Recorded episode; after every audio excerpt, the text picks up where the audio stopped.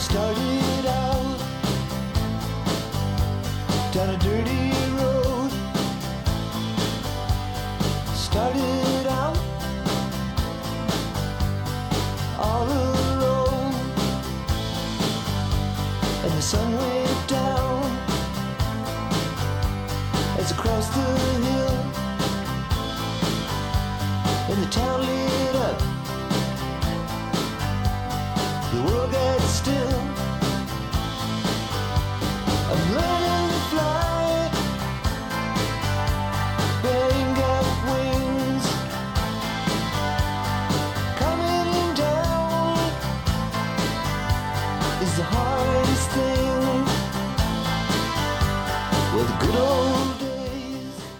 Aquí empieza CiberClick, el programa semanal dedicado a la ciberseguridad de Click Radio TV.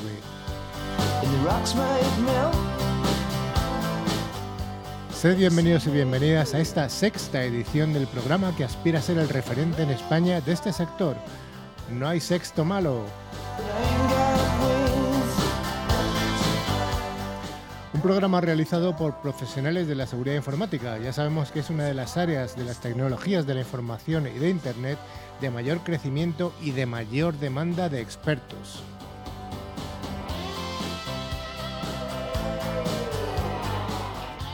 Desde Ciberclicks nos dirigimos a oyentes profesionales y también al entorno doméstico, resolviendo dudas que afectan tanto a grandes empresas como a pymes y a familias.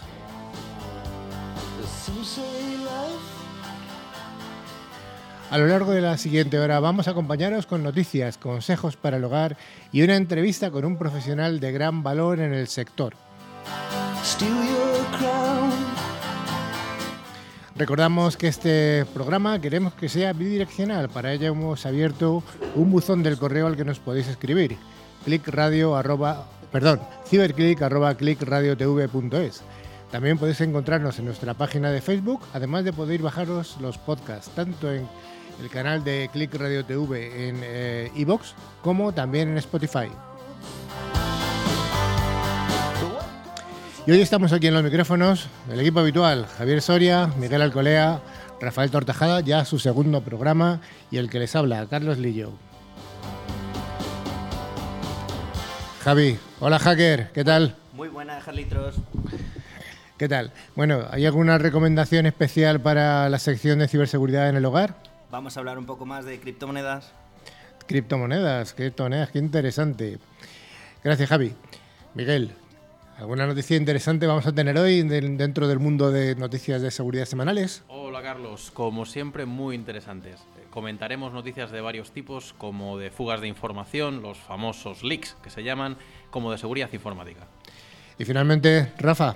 ¿Qué tal, Rafa? Ya tu segundo programa, ¿Qué tal, Carlos? Sí, estupendo. que tienes ya muchos fans. Bueno, aparte de mi perrita, alguno más. ¿Te paran por la calle? Bueno, todavía no, pero estamos a puntos. Bueno, bueno, finalmente estará con nosotros Alex, eh, nuestro invitado especial, que ya, ya, le, ya le presentaremos. Eh, Miguel, ¿qué tal? ¿Nos vas a contar un poquito cuál es el menú del día de hoy?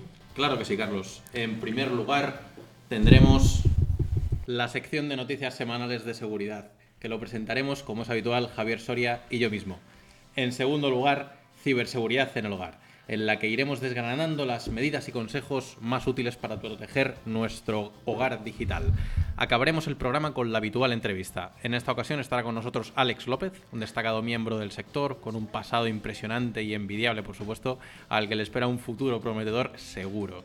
Acabaremos el programa con el habitual concurso en el que regala- regalaremos licencias an- anuales, como estoy hoy, de antivirus. Hoy, gracias a Ingecom, mayorista de valor, el premio consistirá en dos licencias del producto Bitdefender Total Security, un gran premio valorado en aproximadamente 40 euros. Pues nada, yo creo que merece la pena que al final concursemos o concurse la gente. Por supuesto. Ya sabemos que este concurso es mundial. Exactamente. Esto es todos los oyentes que, que tengan el placer o el, o el afor- afortunados de escucharnos, pues obviamente que pueden disponer de estas licencias.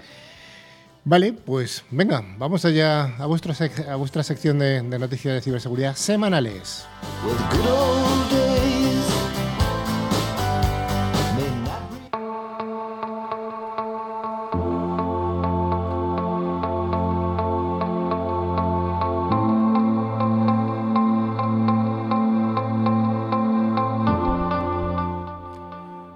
Todos, comenzamos esta sección de noticias recientes de ciberseguridad. Como siempre comentamos en esta sección, intentamos filtrar las noticias que pueden ser más interesantes para nuestros radioyentes.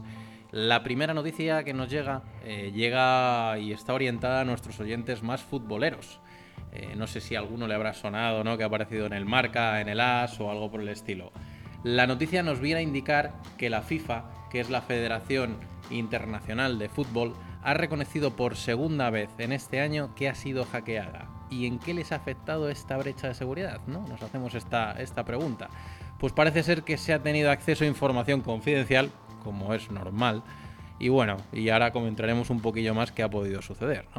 El pasado fin de semana ya salió algún aperitivo como la financiación ilegal de dos clubes de fútbol más importantes de Europa y veremos qué más se va revelando. Javier, ¿Cómo se produjo esta filtración? ¿Crees que eh, es costosa a nivel económico o es costosa a nivel reputacional para, para este organismo? Bueno, en primer lugar, me encanta que hables como Rafa. y bueno, eh, ¿qué es lo que ha ocurrido aquí? Ha ocurrido un phishing una vez más. O sea, han engañado a alguien, han conseguido sus credenciales y han conseguido material, contraseñas y un montón de cosas que realmente, primero, dan un poquito de tirria saber que las hacen, aunque normalmente se suponen. ¿Qué es lo que ha pasado? Pues un phishing normal y corriente. Correo, em, engaño, credenciales y trapos sucios por todos los lados. Me gustan mucho las empresas estas que han sacado de Qatar que les daban dinero. Al final esto que les va a producir una mancha en la reputación brutal. Económicamente no creo que de momento no les ha pasado nada. Bueno, no sé, ya veremos a ver si los aficionados del Real Madrid tienen el placer de, ver a, Mbappé allí jugando en, las filas, en las filas blancas, ¿no? Ya veremos a ver cómo queda la cosa. Muy bien, después de esta noticia futbolera, eh, vamos con una noticia que nos resultará muy, muy, muy familiar, e insisto en el muy. Y es que en ocasiones nos parece una pérdida de tiempo como cuando estamos navegando y sí que es cierto que estamos hablando del CAPTCHA. Eh, para toda nuestra audiencia es la ventanita que nos aparece cuando queremos descargarnos algo, que nos pregunta, oye, dime dónde están las bicicletas en esta foto, ¿no? Y hay veces que lo tenemos que repetir, ¿no? Porque no las vemos todas, ¿no? Esto es algo curioso. O dime en qué foto aparece señales. Que las malas lenguas dicen que Google lo usa para que los coches autónomos eh, puedan reconocer las señales. Pero bueno, eso estará por, por ver si de verdad es usable esto. Y os preguntaréis, ¿para qué sirve? Pues bien, es una herramienta que permite diferenciar a robots de humanos. Sí, eh, aunque no lo creáis, Internet está inundado de máquinas automáticas con diversos propósitos. Continuando con la noticia, eh, tras, la, explicación que nos, que nos brindará Javier, nos viene a comentar que se están encontrando multitud de foros en el Internet oculto, en la Dark Web, en la Deep Web, en los cuales se está viendo cómo poder saltarse esta medida de seguridad y en concreto se han desarrollado scripts para eludir más de 400 tipos de captchas. Ya sabéis que no hay dos, no hay dos iguales en este, en este mundillo. Javier, de este tema nunca, la verdad que nunca hemos hablado y es, y es, algo curioso porque sí que es una de las medidas de seguridad que nos encontramos en, nuestro, día, en nuestro día a día. Y primeramente, ¿por qué existen estos robots en Internet? Que para, para la gente que lo, que lo desconoce, ¿existen de verdad estos bots o, o robots? ¿Son buenos robots? ¿Son malos robots? ¿No? Contéstame primero esta pregunta y continuamos con el interrogatorio. Muy bien. Bueno, eh, primero los bots y los crawler y todo este tipo de cosas automáticas existen casi desde el principio de Internet. O sea, tú necesitas hacer una tarea muy rápida, pues bueno, la automatizas y creas un robot.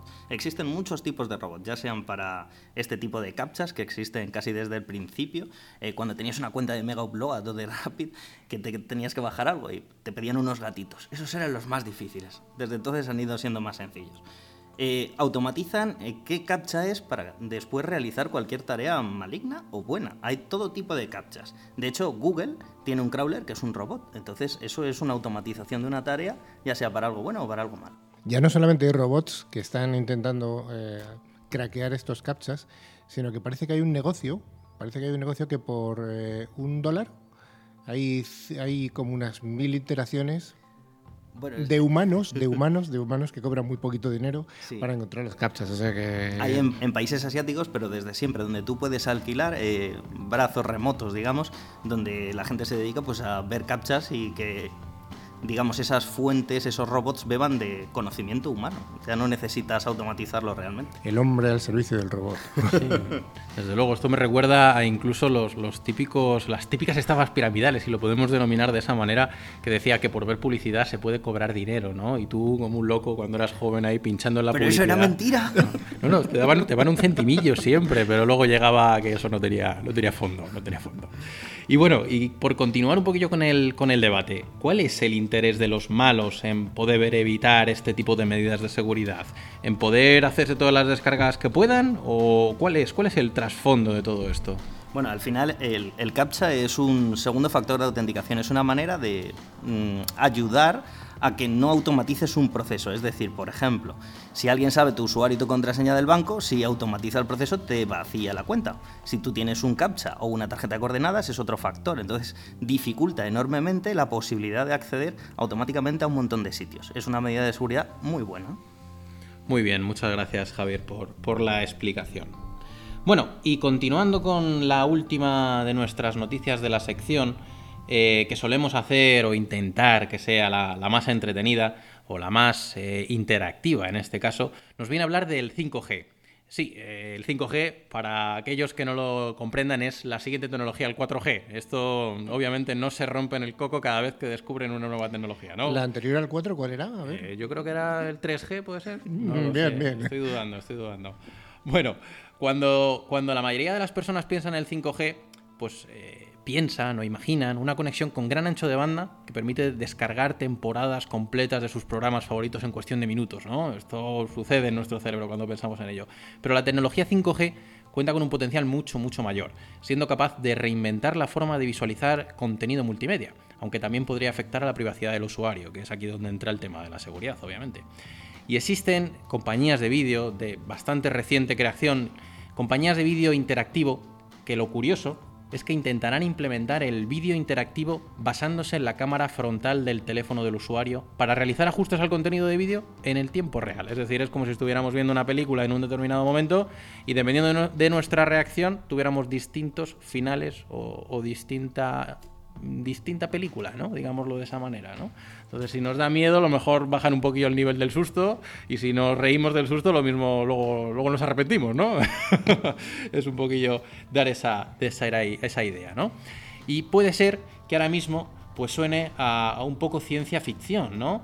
Eh, pero según reportes de expertos en forense digital, una de las principales características del 5G es la capacidad de establecer una conexión ultra sensible, prácticamente sin lag, sin tiempos de espera. Para nuestros oyentes más jóvenes, para- el lag es algo muy importante para ellos. ¿Por qué digo esto? ¿Por? Por los juegos online. Los juegos online. Yo, te- yo, me- yo recuerdo la época universitaria que tenía un compañero que estaba todo el día con los juegos online. Y una vez que poníamos a descargar películas, era que me sube el lag, que me sube el lag. Y era horrible, claro, porque él pinchaba y el muñeco no se movía lo rápido que él quería que se moviera, ¿no? Entonces, bueno, esto era lo, lo curioso para, para nuestros, nuestros oyentes.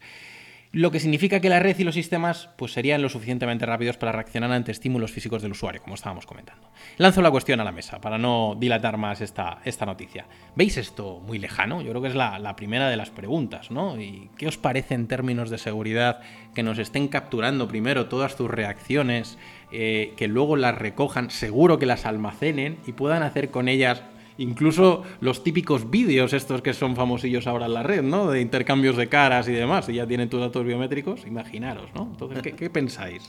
Bueno, eh, dos cosas. Uno, ¿alguien ha usado la cámara frontal realmente? Mm, Es ¿sabía- la cámara de los selfies. Bueno, por favor. Actualmente, pero al principio, los primeros años, la calidad que tenía era muy mala. Había un paper de la CIA que decía que te activaba la cámara directamente para cuando tú estuvieras usando el teléfono hacerte fotos de la cara. Ese fue el origen de para qué servía. Bueno, yendo al 5G. El 5G es algo muy divertido. Y lo que estaba explicando Miguel, lo que incorpora no es un ancho de banda mayor, es decir, no tienes más velocidad ni más ancho de banda, sino que lo que tienes es menor latencia, es decir, desde que ocurre un evento hasta que se responde hay muy poquito tiempo, es decir, el uso que yo le veo mejor es para ponerle los coches y los semáforos. Cuando un coche se va a saltar el semáforo, estás cerca, pum, lo freno. Por ejemplo, algo así, ¿no? Eh, sobre lo que estabas diciendo del vídeo, es como antiguamente los libros que había de Elige tu propia aventura, que ibas pasando de una hoja a otra, ¿no? Pasa que ahora el elegir la aventura lo va a hacer automáticamente el vídeo viendo tus expresiones. Y para eso necesita poco lag, poca latencia. Es decir, desde que tú muestras una expresión hasta que continúa el vídeo, es ser eh, automático, ser muy veloz. Y ya existen empresas que lo hacen. Por ejemplo, Wax está desarrollando una aplicación que ya hacen estas cosas. Esto es alucinante, es el futuro y ya está aquí. ¿Sobre qué puede suponer esto para la seguridad? Mm, Bueno, ya lo veremos. Yo lo veo para medicina, para coches, para, bueno, eh, cosas que necesitan una respuesta automática. Entonces, Cine de adultos, quizá. Sí. Sobre seguridad puede tener en, en inteligencias artificiales de defensa, en los equipos estos Blue Team y Red Team, algo muy interesante, aunque ahí falta todavía algún tipo de implementación de eso. Muy bien, muchas gracias por la explicación, Javi.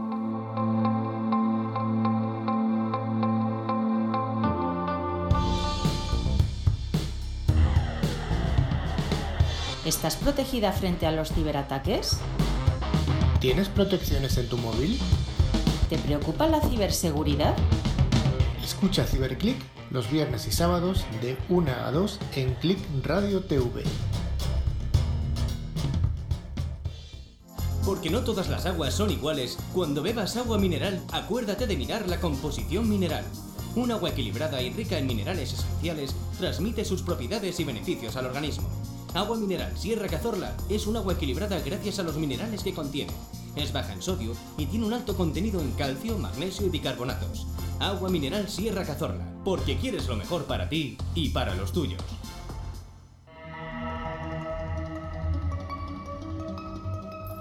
Click Radio TV está preparada para la tecnología 8D. ¿Lo estás tú?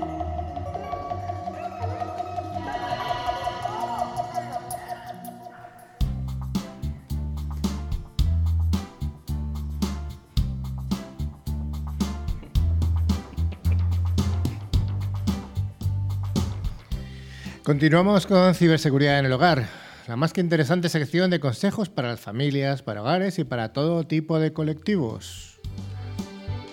Podéis formular dudas o preguntas a nuestros expertos en ciberseguridad. Para ello, la forma de contactar es por email ciberclip.clipradiotv.es y lo resolveremos en antena.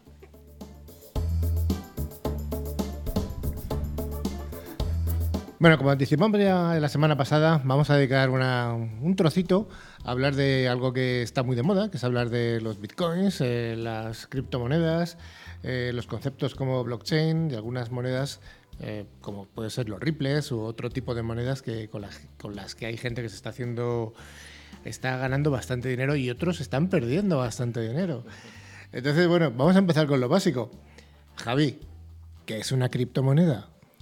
Bueno, eh, lo, básico sería blockchain, pero vale, venga, vamos a las criptomonedas. Eh, dentro de Internet eh, tenemos una cosa que es mm, información gratuita por todos los lados, ¿no? La instantaneidad. Pero ¿qué ocurre con los pagos? Mm, Cuando tú quieres pagar de un país a otro tienes un grave problema. Tardas entre 3 a 10 días dependiendo del país que sea, ¿no? Oh, pues entonces, una de las maneras de solucionar eso son las criptomonedas. ¿De dónde vienen las criptomonedas? Pues vienen, la original es el Bitcoin.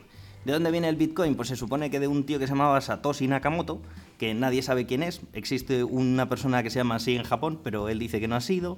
Y bueno, existen unos papers antiguos del FBI y de la CIA que fueron liberados ciertos años después, con exactamente o muy parecido al 95% de ese tipo de moneda. Luego hay otra teoría que dice que si lo hizo Samsung, Toshiba, Motorola y Nakimi, una empresa allí, bueno, en fin, no se sabe. Al final, ¿qué es una criptomoneda? Pues es una moneda que utiliza una blockchain para establecer un pago. Entonces la siguiente pregunta sería, ¿qué es un blockchain? Pues un blockchain es un diario distribuido en el cual todo el mundo tiene exactamente lo mismo y que no se puede modificar. Solo vas añadiendo cosas. Por lo tanto, la seguridad está garantizada. O sea, sería, yo tengo una copia de un, cuaderno, un cuaderno escrito, Sí. yo escribo en ese cuaderno una serie de notas y ese mismo cuaderno lo tiene todo el mundo a la vez. Exactamente. Solo puedes añadir y tiene pues, unos algoritmos y un cifrado de seguridad y siempre es el mismo. Es el libro contable, ¿no? Del, de todo economista o de todo contable. El libro mayor contable. sí, esto puede dejar obsoletas diversas profesiones en un futuro no muy lejano. Así que ya sabéis, el contable del hormiguero que se prepare, ¿no? Yo más bien estaba pensando en notarios y cosas por el estilo. Pero bueno. Bueno, sí, sí, efectivamente, los- la profesión de notarios podría ser una de las que fuera a cambiar de una forma drástica, ¿no? Porque los notarios son hasta ahora personas que dan fe de, de un, de un documento público. Sin embargo, si este, este diario, este cuaderno, está, hay copias en todo el mundo, mm, su- el papel del notario deja de tener efectividad. Correcto, el, el notario suele dar fe y certifica que eso no se ha cambiado. Entonces, al final, es eh, el concepto de blockchain es, es un notario digital. Muy, muy interesante. ¿Qué tipos de, de criptomonedas hay o qué modelos de criptomonedas hay actualmente? Bueno, e- existen muchas cosas parecidas a criptomonedas, otras son token, otros son contratos inteligentes. Si queréis nos centramos en las tres primeras por capitalización, como puede ser el blockchain, el blockchain, o sea, el Bitcoin. El Bitcoin al final es la moneda original, pero para realizar pagos no tiene mucho sentido. Las transacciones que puede hacer, una transacción tarda en validarse horas, entonces como medio de pago el, el Bitcoin no tiene demasiado sentido. Pero sin embargo es la moneda que están utilizando los malos, los ciberdelincuentes, muchas veces para recuperar eh, mm, este tipo de ataques que son ransomware y tal, suelen pedir la, la recompensa en bitcoins. Bueno, antiguamente se utilizaba el Bitcoin por desconocimiento de otro tipo de monedas porque pensaban que daba anonimato. Eh, actualmente no da un anonimato real. Existen otras criptomonedas como puede ser Monero, Zcash, que sí que dan un anonimato bastante cercano a la realidad. El otro día comentaste que había miles de criptomonedas. Alguna incluso que se ha desarrollado por algún país, como los famosos petros que se han Bueno. eh, que ha sido la innovación de Venezuela, ¿no? Este Eso es muy curioso porque sacaron una moneda que se llamaba Petro, que estaba a la vez en dos blockchain, cosa que no puede ser, y que estaban en los familiares de... Bueno, en fin, eh, tenía pinta de estafa y continuó siendo estafa y actualmente pues no sé el estado que está porque no lo he seguido, pero realmente no tenía mucho sentido. Eh, ¿Por qué? Porque una red en las cuales tú estableces contratos inteligentes como puede ser Ethereum o puede ser Neo, tú metes ahí un contrato, una moneda o un token o lo que tú quieras, como para un juego, ¿no? En Ethereum tienes los criptogatos, que es eh, uno de los juegos más famosos. Ese es otro tipo de uso de la blockchain. Entonces, que la moneda del petro estuviera en Ethereum y estuviera en Neo a la vez no, no reporta confianza.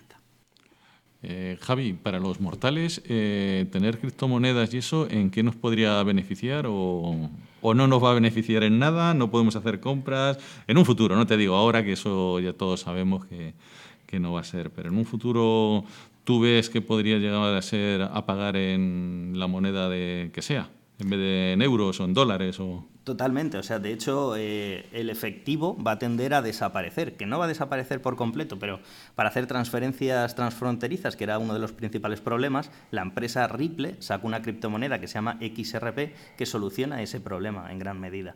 Ripple establece relaciones con entidades como pueden ser ban- bancos o eh, transferencias como MoneyGram y cosas de este estilo, pero eh, luego lo puedes enviarlo a través de un mensaje de texto. Enviar dinero a través de un mensaje de texto te llega en un minuto, 30 segundos.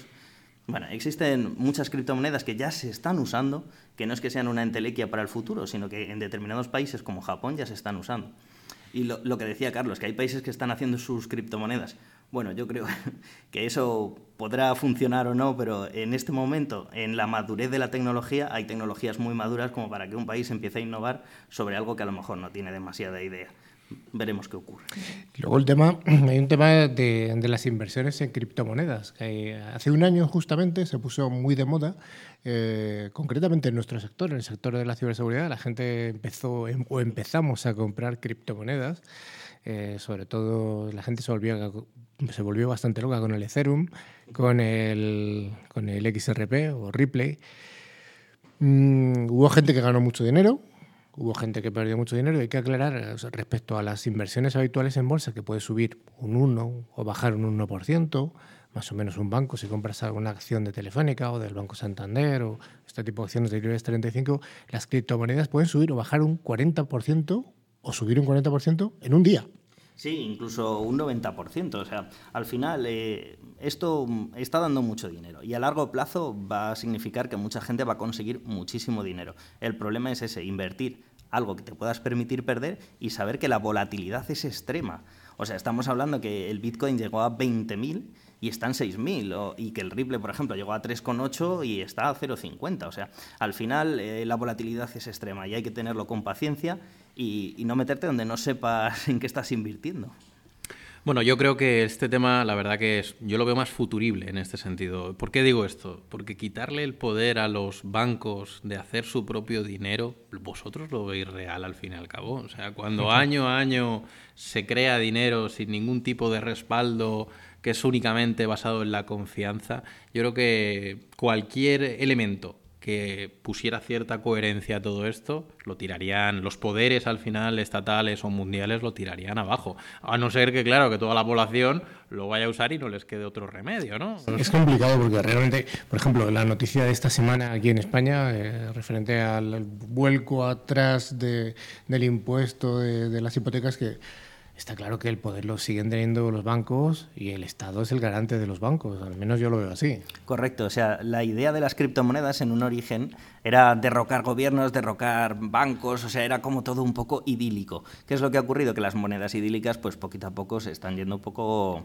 quedando rezagadas. Y las monedas que están apostando por ir a favor de la regulación, a favor de los gobiernos, a favor de los bancos, como puede ser Ripple con XRP, que con lo que más se asocia es con bancos, que ya tiene 130 bancos, que se ha asociado con un consorcio de bancos que es R3, que son 200 bancos más, pues te da la idea de lo que quieren los bancos, que es pagar menos por las transferencias. Y al final, como tristemente estamos gobernados por lobbies, el lobby de la banca es brutal. Si los bancos se asocian con criptomonedas, las vamos a usar, queramos o no, aparte del empuje que tenga la población.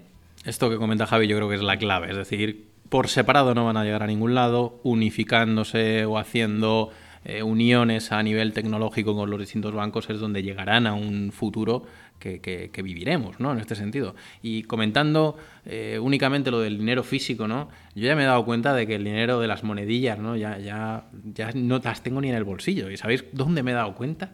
Cuando ya voy a la máquina del café o a la máquina del vending y pago con tarjeta. O sea, ha llegado un punto que me acuerdo los tiempos aquellos que íbamos al taxi y decía, no tengo para tarjeta el taxi, ¿no? Ahora no, ahora es inviable que ningún, de- ningún establecimiento no tenga para tarjeta ni las máquinas del vending, ¿no? Entonces, bueno, ya yo creo que quedan los centimillos esos de uno y dos céntimos que, no se van nunca de la cartera, pero ya lo demás yo creo que ya es- tiende al final a ir desapareciendo.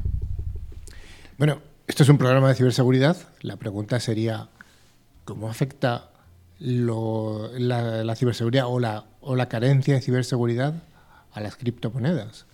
Hombre, pues eh, muchas criptomonedas han tenido múltiples ataques. Por ejemplo, el ataque del 51%. Eh, dependiendo del tipo de criptomoneda que use, eh, si es algoritmo de una manera o de otra, pues tener más de la mitad de los validadores lo que produce es que valides transacciones o que las repitas. Es decir, tú me envías a mí un millón, yo cojo esa transacción, la repito y me llegan dos millones. Me los envío a otro sitio y tú has enviado uno, pero yo tengo dos.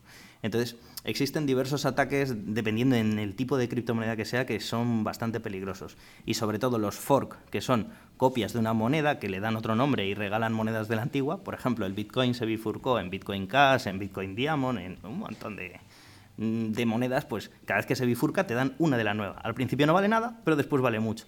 ¿Cuál es el problema de esa bifurcación de código? Que las implementaciones nuevas sobre cosas o parches de seguridad no las tienen. Y son desarrolladores nuevos y normalmente menos, con menos experiencia. Al final, los forks suelen ser peligrosos en el ámbito de la seguridad. Y Javi, al igual que si me roban dinero físico se puede rastrear, las criptomonedas, si me roban mi cartera virtual o eh, criptocarteras, ¿se puede rastrear? ¿Puedo llegar a, sa- a saber quién me ha robado mi dinero o, saber algo de, de quién es el que se ha hecho esa apropiación indebida? Depende del wallet, es decir, el monedero donde tengas esa criptomoneda y depende de la red sobre la que esté. O sea, por ejemplo, han robado un montón de exchange. El más famoso, el primero que robaron fue MTGOX. De ese se recuperó poco dinero, pero de los últimos que se han robado, se han recuperado casi todas las monedas. ¿Qué se puede saber? Se puede saber de qué wallet, de qué monedero, que es una dirección, a otro se ha enviado qué. Entonces al final puedes tirar del hilo y recuperar parte de la información sobre dónde han llegado a parar, dependiendo de en cuál. Monero, Zcash, no. Bitcoin, sí. O sea que hay monedas más o menos seguras, evidentemente. A fecha de hoy, ¿cuál sería la moneda más segura? La moneda más segura, eh, ¿en qué ámbito? ¿En el de la privacidad? ¿En el de que no la puedas atacar? En el de que tengas un monedero, que es donde, al final tú tienes eh, esos activos y que sea menos robable. Menos robable. Es que ahí entramos en dos conceptos. Uno es que el monedero esté bien programado y que tenga sus propias medidas de seguridad y otro es que la moneda tenga un protocolo de comprobación de la transacción que sea bueno. En este momento a mí el, el protocolo que más me gusta es el protocolo de consenso, donde tienes un montón de validadores distribuidos que dicen que tú tienes la moneda y que dicen que has hecho la transacción correctamente. Y ese es el tipo, por ejemplo, de, de, XRP, de Ripple. Sin embargo, Bitcoin, que tienes que tener máquinas que minan, que te dan dinero a partir de estar en una pool minando dinero y que comprueban las transacciones, los chinos, que tienen más del 55% de los validadores, no tienen ningún sentido en seguridad ni en ningún aspecto para mí. Para hablarle un poco de la proyección de cuánto puede ganar o perder algún tipo de inversor en criptomonedas, hay una moneda que está, que es de la que ya hemos hablado, que es el Ripley o XRP. El Ripley ahora mismo está en el entorno de medio dólar cada, cada Ripley. Y hay gente, mm, hay análisis que dicen que puede llegar a subir a los 500 dólares. Sea, estaríamos hablando de un Uf, se me van los números, un 10.000% más, no, no, mucho más, no bastante, sé. bastante más. A ver, el, el, año pasado la moneda estaba en 6 céntimos y llegó a 3,8 dólares. O sea, eso es una burrada, más de un 32.000%. O sea, es que es decir, multiplicar tu inversión por 320, una locura. Actualmente está en 50 céntimos, correcto. ¿Y qué es lo que hacen? Cada uno de mes meten mil millones del escrow, que es una, un wallet que tiene dinero de la empresa, que no es suyo, que van liberando mes a mes. El problema cuál es? La gente compra mucho, pero cada mes liberan más. Lo que pasa es que como esto, las asociaciones son con bancos, lo que va a ocurrir es que en algún momento, cuando empiecen a usar realmente sus productos, porque han dicho que los van a usar, pero están a medio camino, la compra que van a hacer quitando las cuentas nuestro vostro, ¿qué es eso? Cuentas nuestro vostro, las cuentas que tienen los bancos de diferentes monedas en muchos países, por ejemplo, tienen cuentas en Estados Unidos en dólares, tienen cuentas en Japón de yenes. Eso es almacenar mucho dinero. Pues con esto te lo evitas. Tarde o temprano llegará a, a 500 o más, pero a corto plazo no lo creo. Bueno, pues lo veremos a ver cómo, cómo evolucionamos y de aquí a un año si, si, realmente la gente que ha invertido a, 50 céntimos se encuentra con sus 500 dólares. Podemos hacer una porra hoy mismo, ¿eh? De aquí al año que viene pues vemos y regalamos un par de licencias más de antivirus a quien haya acertado. Rafa, ¿cuánto compramos? ¿Compramos algo? Hombre, eh, comprar, no sé, eh, algunos perdemos un poquito. bueno, pues hasta aquí ciberseguridad en el hogar en, en, este día. Yo creo que va a dar más juego para, para futuros programas seguir hablando de la evolución de los, de los blockchain y criptomonedas.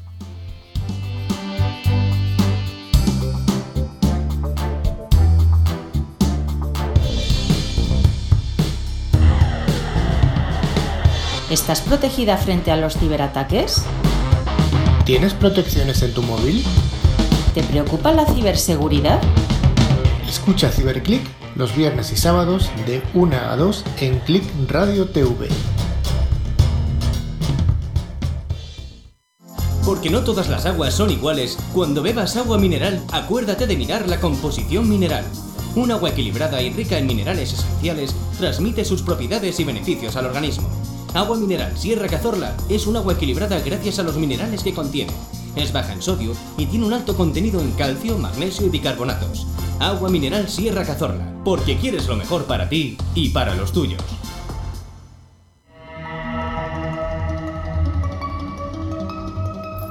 Click Radio TV está preparada para la tecnología 8D. ¿Lo estás tú?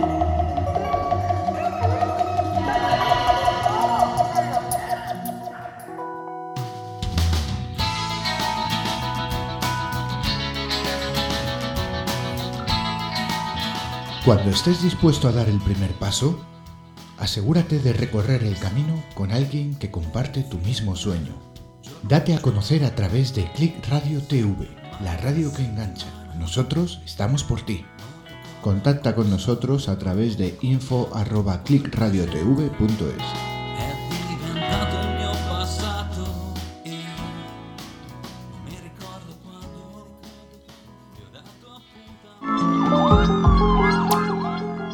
La tienda del espía es tu espacio de seguridad en el que te asesoramos y buscamos solución a las inquietudes.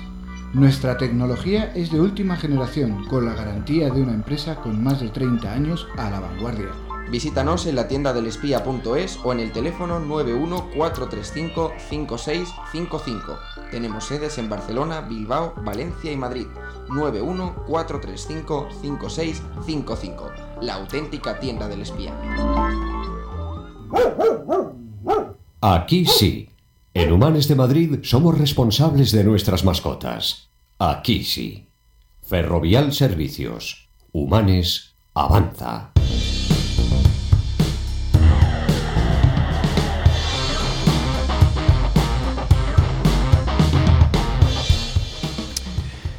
Gracias por seguir al otro lado. Seguimos aquí en Ciberclick y llegamos ya al momento final, el momento final en el que tenemos una entrevista con el señor Alex López. Buenas tardes, buenos días, buenas noches, Alex. Buenas todo, buenas lo que Buenas quieras. todo.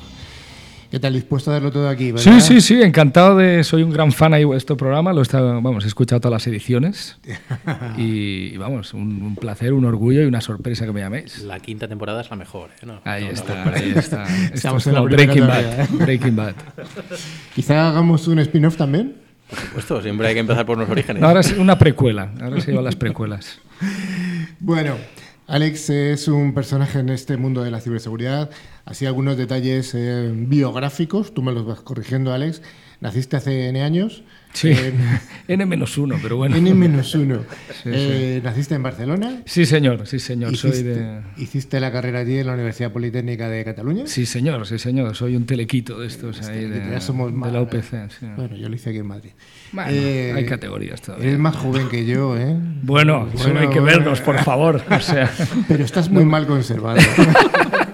Subiremos una foto a nuestro Facebook ¿eh? para que sí, opinéis. sí, por favor, en fin. Votad por mí, vamos, Carlos está acabado. Sí, y además, si os dijese dónde ha estado hoy, porque lo sé. Eso Bueno, te ha no entremos- fastidiado. no entremos en detalles. Eso te ha fastidiado, ¿verdad? bueno. El caso es que, bueno, has tenido muchos trabajos. Me sorprendió mucho en tu biografía un trabajo muy curioso. Os lo voy a contar a los que no lo hayáis eh, Un tío conocido. inquieto, sí. Un tío inquieto. En su segundo o tercer trabajo, no me acuerdo exactamente cuál, eh, fundó una empresa y era el propietario de la empresa. La empresa, no recuerdo el nombre, no sé si tú lo recordarás. Bueno, no llegó a tener ahí un nombre específico, pero vamos, desarrollamos una aplicación para, en el boom aquel que hubo de los alquileres en Barcelona por las nubes, hicimos una aplicación para, para unos señores que te facilitaban a los guiris, sobre todo, encontrar piso.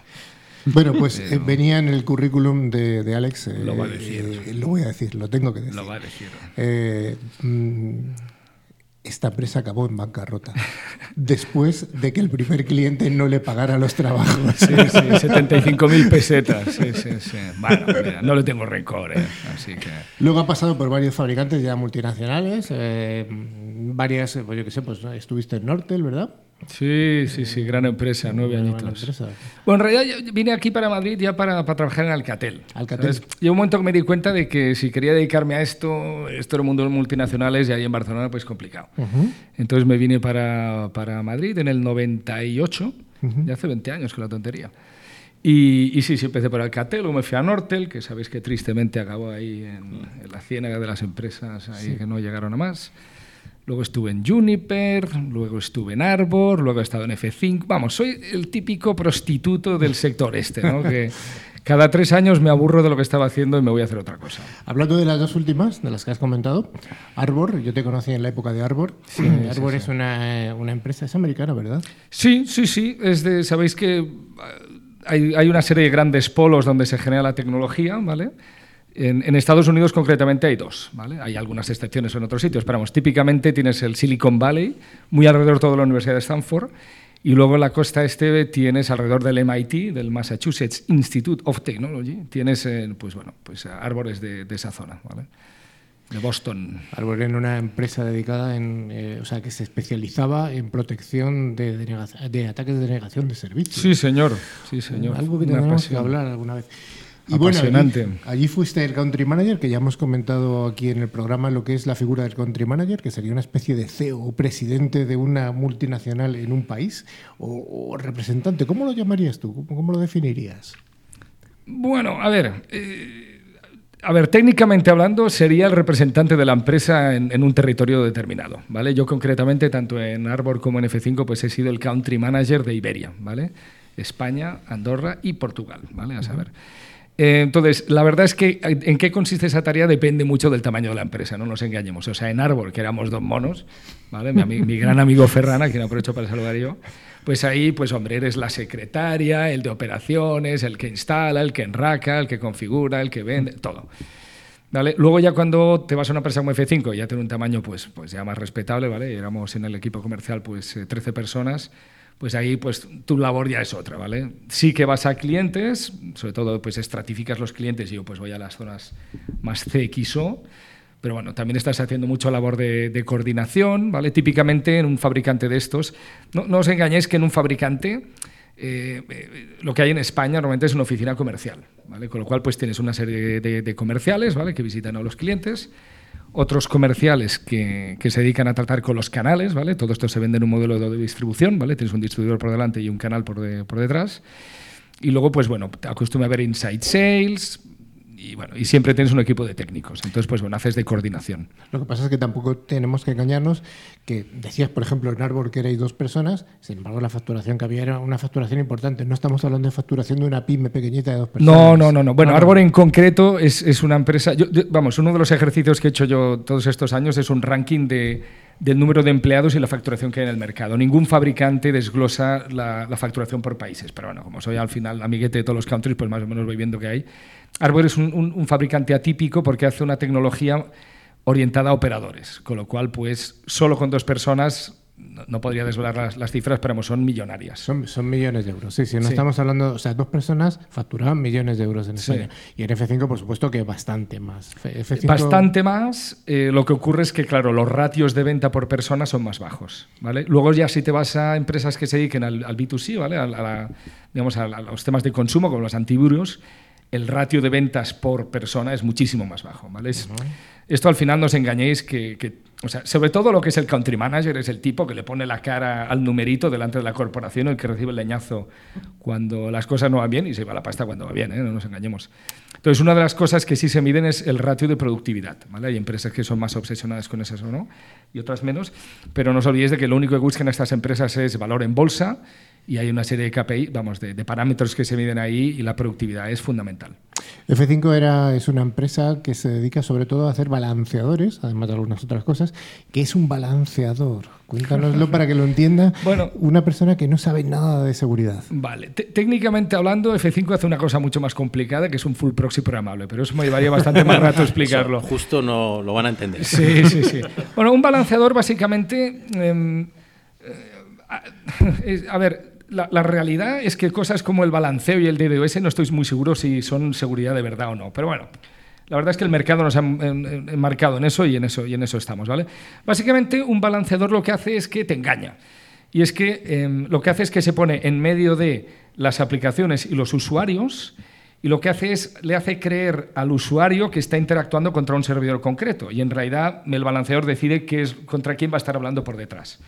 ¿Vale? Entonces, pues bueno, esto te permite dar soluciones de alta disponibilidad, meter una capa de seguridad, se pueden hacer muchas cosas con sí. Por poner un ejemplo, sería cuando nos vamos a Londres, por ejemplo, y nos metemos en nuestra página de Facebook, ¿no? Pues el Facebook que nos sale en Londres, pues es el Facebook en inglés, ¿de acuerdo? Si estamos en España, pues nos sale el Facebook que tenemos en, en España, ¿vale? Cada, te, te localiza y te redirige a una página web que está orientada a ese país, al fin y al cabo. Así es. Os pongo un ejemplo más local y es que, por ejemplo, uno de los, de los grandes clientes, además es información pública, o sea que no desvelo nada, que es, es Renfe, cuando tú te crees que estás hablando contra los servidores de Renfe, en realidad estás hablando contra F5 y F5 se pone ahí en medio y te, pues te hace la experiencia de la navegación mucho más rápida porque tú empiezas a meter baterías de servidores por detrás y el F5 pues va repartiendo el tráfico entre todas ellas. Y aparte pues pone una capa de seguridad, cifra el tráfico, hace un montón de cosas. Cuando hay, hay una cosa graciosa, un, el mayor competidor de F5 eh, tiene también una letra y, y, un número y se llama A10. Sí, sí, sí. Es, Cuéntanos un poco el origen de A10, de dónde viene, es curioso. Bueno, a ver, eh, F5, el nombre viene de, la, de las categorías de, de, los huracanes, ¿vale? De, bueno, de, de Fuerza 5, que era el, huracán más grande, y es lo típico del sueño este americano de una servilleta en un bar, ¿vale? Lo que pasa es que bueno, es una tecnología pues, que tiene un coste elevado. Entonces, pues bueno, se les ocurrió a otros. Los de F5, por cierto, es una de esas excepciones de las que hablamos antes. Y ese tercer gran foco tecnológico que están haciendo ahora, fundamentalmente por dos empresas, que son eh, dos pymes que se llaman Microsoft y Amazon, ¿vale? que están en Seattle. Son pymes, ¿verdad? Sí, F5 también es de, es de, de, Seattle y bueno, pues es una tecnología costosa y alguien en Santa Clara, en California, pues pensó, oye, vamos a hacer lo mismo pero más barato. Y hombre, pues aprovechó hasta el nombre, ¿no? Se llamaron A10. Sí, sí, sí básicamente. Bueno, el concepto es, es básicamente el mismo. Muy bien. Y mm, algo destacar además de, de, del papel del, de un country manager en... ¿Hay escuelas de country manager? Como le pregunté hace tiempo a una otra, otra persona, otro invitado que vino, que era un CISO, le pregunté, ¿el CISO nace o se hace? Entonces el country manager... Ramón. Bueno, a ver, la, la verdad es que es, es, una evolución, ¿vale? O sea, en mi caso, en empresas como en en Nortel o en Alcatel había estado trabajando pues de comercial, bien de cliente final, bien de, de, canal o de distribución. Luego empecé a meterme en temas de servicios gestionados, que la verdad es que es lo que me apasiona y creo, estoy convencido, si queréis hablamos de eso, de que es el futuro de, del mercado de la seguridad. Y, y, bueno, pues llega un momento que ya has cubierto pues todo, ¿no? Es, es como si eres eh, futbolista y has jugado de portero, de lateral izquierdo, de mediocampista, delantero... Pff, pues bueno, llega un momento pues que viene alguien y un zumba y dice, oye, ¿tú no quieres llevar un poco todo? Y porque pues, puedes, como has jugado todas las posiciones, puedes ayudar a todo el mundo, ¿no? Y a mí es como me gusta ver esto, ¿vale? Yo sí realmente cuando estoy trabajando de country manager, pues quiero verme que estoy ayudando a todos los que están en todas las posiciones, ¿no? Y bueno, tengo la experiencia de, ver, de haberlas cubiertas todas. ¿no? Alex, la semana pasada estuve, tuvimos en el programa a Daniela de Simulate y nos hablaba de la presión que hay de números, de la además elegido como canción Under Pressure. Eh, ¿Tú eso cómo, cómo lo has vivido? ¿Cómo, no solamente cómo lo vives, sino cómo puedes aislarte cuando llegas a casa y dices, joder, me falta un millón de euros, ¿de dónde lo saco? Y... Bueno, esto del número, yo aprendí de un jefe que, que vamos, que, que, le quiero muchísimo, de, de Ricardo, que el día más importante del año de un comercial es el día que está negociando la cuota. Porque no te engañes, tú vas a vender lo mismo, te pongo la cuota que te pongan. Ahora, va a marcar totalmente si vives bien y ganas pasta o no. Entonces, yo soy de la opinión que los números, si están bien puestos, por cierto, otro de los trabajos de country manager es distribuir la cuota entre tus comerciales, si lo haces bien, de, de entrada hacerlo bien quiere decir que te han puesto una cuota razonable a ti, con lo cual lo que repartes es razonable, ¿eh? que también todo esto tiene, tiene su y aquel. Entonces, normalmente las ventas acaban siendo una consecuencia del trabajo, del buen trabajo. Sé que esto suena un poco naif o utópico, pero, pero es la realidad. O sea, cuando tienes un buen comercial y hace las cosas bien, le acaban viendo los resultados. Es evidente que el ciclo de venta de nuestro sector es largo. Si trabajas para operadoras es larguísimo, incluso eterno, ¿vale? O en B2C pues es mucho más corto, pero y, y el que trabaja mal pues no acaba vendiendo nunca nada, ¿vale? Entonces sí que tienes que hacer un ejercicio de abstracción porque si te enfocas solo en el número, el tema es complicado. También os voy a dar la, vamos, mi impresión de que cada vez más las empresas americanas, que es el en el entorno en el que me he movido yo, si, si os dais cuenta, todo lo que he trabajado, menos Alcatel, son empresas americanas, pues hay, hay, una presión tremenda por, por la rentabilidad y el precio de la acción y hay una presión muy grande en, en, en el numerito, ¿vale? Y desde luego no es lo mismo vivir con el numerito holgado y feliz y contento y que te dedicas a hacer ahí tus, tus ideas más extravagantes a estar ahí fastidiado y andar como loco. Y bueno, y, es famoso en nuestro sector porque lleva el cierre de, de, del trimestre y vamos, la gente va como loca. De hecho, es una cosa muy divertida. En, en, en, en F5 esto he tenido debates eternos con mis jefes de, de, explicarles que si tú te muestras así al mercado, lo único que consigues es que los clientes y los canales se esperen a final de trimestre para sacarte los ojos, los higadillos y lo que puedan. Entonces, una de las, de las acciones valientes que yo he, vamos, y soy el primero que prefiero fallar el número a no demostrar debilidad en esta época, porque es que si no estás fastidiado, vas violado. y dirías que siempre has comentado fabricantes americanos. ¿De dónde proceden los, los fabricantes de seguridad? O sea, ¿cuáles son sus orígenes al, más, bueno, más orientados a este Esto mundo? lo tengo bien estudiado porque un, doy una charla de tanto en tanto en la Universidad de Málaga, que aprovecho para saludar ahí a, a Juanjo y a Pedro, los jefes de estudios. Y, y damos precisamente una charla de, de, a los chavales de los últimos cursos, con mi amigo Carlos también, un, un amiguete de Málaga, eh, de qué se van a encontrar cuando salgan de la carrera. ¿no? Y una de las cosas que hablamos es, oye, ¿de dónde viene la tecnología? ¿no? Ya os he dicho antes que en, en, el sector de la seguridad principalmente hay tres focos. ¿vale? Eh, luego hay sus excepciones y sus empresas que están en, cualquier país. Pero vamos, típicamente en Estados Unidos, ya lo hemos mencionado antes, alrededor de Stanford, en Silicon Valley, en California, y en, y en Boston, alrededor de MIT. Y el otro mercado es el, de, es el de Israel. La semana pasada también estuvisteis hablando de esto, Daniela lo Sí, estuvo comentando. Las motivaciones eh, de por qué ahí hay más, pues es fácil. Eh, en, el caso de Israel es un poco especial, ¿vale? Porque el Estado está detrás y porque hay una mentalidad muy, muy de la seguridad por, por la situación política de esa, región. En el caso de Estados Unidos es un tema de mentalidad directamente, que es que ahí la gente es mucho más tirada para adelante. Sí que suena esto, pero es que es así. Y luego, sobre todo, la pasta. Y es que está ligado con lo, otro que, que he dicho. Y es que si os vais al Crunchbase y buscáis ahí cualquier empresa cuánta pasta levanta, lo que aquí levantas un millón, en Estados Unidos levanta 10 o 100. Entonces, claro, una buena idea con un millón en la buchaca no se desarrolla igual que con 100. Y un country manager en, en- un país del sur de Europa como es España, que es Iberia, España y Portugal y Andorra, eh, ¿cómo se defiende con sus colegas de country manager como, ya no digo el de Estados Unidos, por supuesto, me refiero con el, de, como ne- con el alemán, con el inglés? Bueno, es- esta es una, esta es una muy buena. De, de hecho, bueno, no, os- no os voy a sorprender que en Estados Unidos, España, pues no sabe ni, ni dónde está. O sea, esto les parece algo... Entonces, normalmente España acaba siendo, no es España, sino que es Iberia, para allá encima recochineo de los portugueses, porque es que ya los portugueses son la subregión de la subregión. Entonces, normalmente España acaba cayendo en una región eh, que se llama sur de Europa, que está capitaneada por un francés. Esto es lo estándar. Hay algunas honrosas excepciones, ¿vale? Pero eso es lo habitual. Entonces, pues no nos engañemos. Hemos hablado antes de que el día más importante del año es darte de leches con tu jefe para que te baje la cuota. Lo cual quiere decir que estás compitiendo con el inglés, el alemán y todos estos rollos.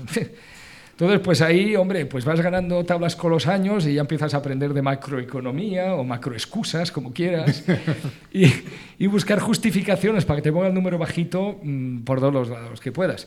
Porque no te engañes, tú venderás lo mismo te pongan la cuota que te pongan, porque esto es así. Bueno, eh, ya sabes la dinámica de- del programa. Alex, tu canción, ¿cuál es tu canción elegida? Bueno, pues eh, vais a escuchar a mi super... Bueno, en realidad estoy haciendo un poco de trampas porque es la canción favorita de mi hija mayor, ¿vale? Tengo tres, de Aina. Pero, pero sí, es una canción eh, que se llama Winter in the Hamptons, de, de Josh Rose, que es un señor que vive en Valencia, aunque es de Nebraska. Y, y bueno, para mí significa mucho porque el año 2005 fue un año muy importante para mí en- a nivel personal, os diría, ¿no? Y, y esta canción me une mucho con mi hija Aina.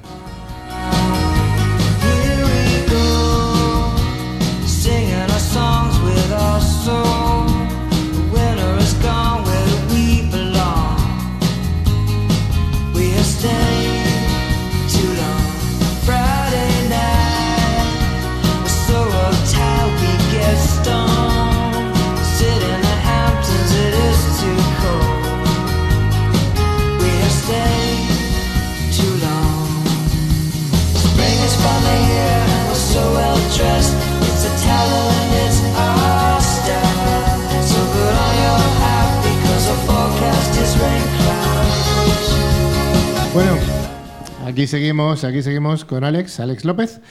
Y ya para acabar la entrevista, nos gustaría preguntarte cómo ves el futuro de la ciberseguridad, así a grandes rasgos, esta bola de cristal que tienes, que tocas tú de vez en cuando. Bueno, más que bola por viejo. A ver, la, seguridad históricamente es un mercado muy fragmentado, ¿vale? Si os dais cuenta, hay un montón de soluciones de seguridad, que es el firewall, el IDS, el NAC, el SIEM, el Network Analytics. Y prácticamente para cada vector de ataque nos hemos inventado un, un- un- nuevo mercado de, de- de defensa, ¿verdad? Con un montón de fabricantes, todo muy, muy segmentado. Entonces, lo primero que creo que va a ocurrir, está empezando a ocurrir ya, es, es una concentración del sector, que va a haber menos jugadores y más grandes. ¿Vale? Y esto ya se está empezando a ver con las adquisiciones, que hay, hay cuatro o cinco jugadores que están empezando a, a apostar fuerte. Y, y luego veo que hay algunas áreas eh, que son claramente las que, las que tienen un futuro muy bien definido. ¿vale? Yo os hablaría de dos, que son las que estoy ahora más o menos eh, interesándome, que serían la cloud y el OT. ¿vale? En el tema de la cloud, si os echáis un vistazo a Amazon y a, y a Azure y, y Google en, en España en menor medida, pero a nivel global también, veo difícil que en el medio plazo todas las empresas no acaben yendo o mucho o muchísimo a esos entornos. Hay un tema de economía de escalas enormes ahí y ahora montarse un data center yo no sé quién lo va a hacer. Y entonces, pues bueno, eh, esto en realidad no, no reduce el problema de la seguridad, sino que lo traslada. Y, bueno, pues yo creo que hay un momento interesante, ¿vale? Los propios players de, la cloud están apostando por soluciones de seguridad propias, pero bueno, también las soluciones más tradicionales están yendo allá. Pero claro, ya si no tienes CPD no quieres firewall ni balanceador, eso va por delante, ¿vale? Y lo otro es el mundo del OT, ¿vale? De la, de la, de la seguridad industrial, todavía es un mercado muy incipiente, pero claramente mm, en cuanto a la legislación, igual que está a nivel de IT, se alinea en el mundo del OT, esto va para allá. Eh, ahí os digo, por hacer un contrapeso a lo que estaba hablando antes de, de las empresas americanas e israelitas, es que hay varias empresas en España que están empezando a despuntar en ese terreno, ¿vale? Curiosamente, en, en startups españolas de, de seguridad, están todas por el País Vasco, no preguntéis por qué, pero, pero hay unas cuantas tipo Enigmedia o Titanium o Silpath, mm, interesantes y, y Panda también estaría. los Panda también aquí. estaría ahí, si quieres Devo, la antigua Lectra- Loctrust, hay varias, ¿no? Blue Leaf en Cataluña. Pero, pero sí que en el, campo del hotel yo creo que eso de cara al futuro va a ser muy interesante. Insisto, ¿eh? en cuanto se alinee la, la, la legislación y haya una concienciación en el mundo industrial, o sea, cuando haya una desgracia, de que hay que tomar acción, ese mercado va a crecer muchísimo. Bueno, Alex, pues oye, te vamos a dar las gracias eh, por esta fantástica entrevista. Creo que te vas de viaje ahora a la India, ¿no? Sí, sí, sí. sí. Bueno, cuando vuelvas. Meditar, voy a meditar. Bueno, a ver si meditas eh, lo justo y vamos a contar otro día aquí contigo, pero vamos, ya lo sabes. Estoy encantado, encantado de estar con vosotros. Bueno, pues vamos a despedir el programa, como siempre, llegamos a la parte final, estimada audiencia. Ciberclick llega a su fin una vez más. Y como siendo, va siendo habitual, vamos a llegar a la época del sorteo. El sorteo que, el sorteo que en esta ocasión regalamos dos licencias de Bitdefender cedidas por Ingecom mayorista de valor. Y la pregunta que vamos a hacer es sencilla, extremadamente sencilla. ¿Dónde nació nuestro invitado de hoy y en qué universidad hizo su carrera de teleco? Es fácil, fácil, fácil. Las respuestas tenéis que enviarlas al correo electrónico del programa ciberclick.clickradiotv.es y aceptamos contestaciones hasta el próximo jueves. ¿eh? Hasta el próximo jueves para que todo el mundo tenga las mismas oportunidades, tanto si lo escuchan desde podcast como si lo escuchan en directo. Rafita, Dime, Carlos. repites la pregunta, por favor. Eh, fácil. Eh, ¿Dónde nació Alex y dónde estudió? Súper sencillo. Vale. ¿En qué universidad ha estado eh, nuestro amigo Alex? En la Universidad del Mundo. Lo copió todo. Bueno, estimado audien- audiencia, muchas, muchas gracias a todos y a todas. Nos vemos en unos días aquí en la radio que engancha.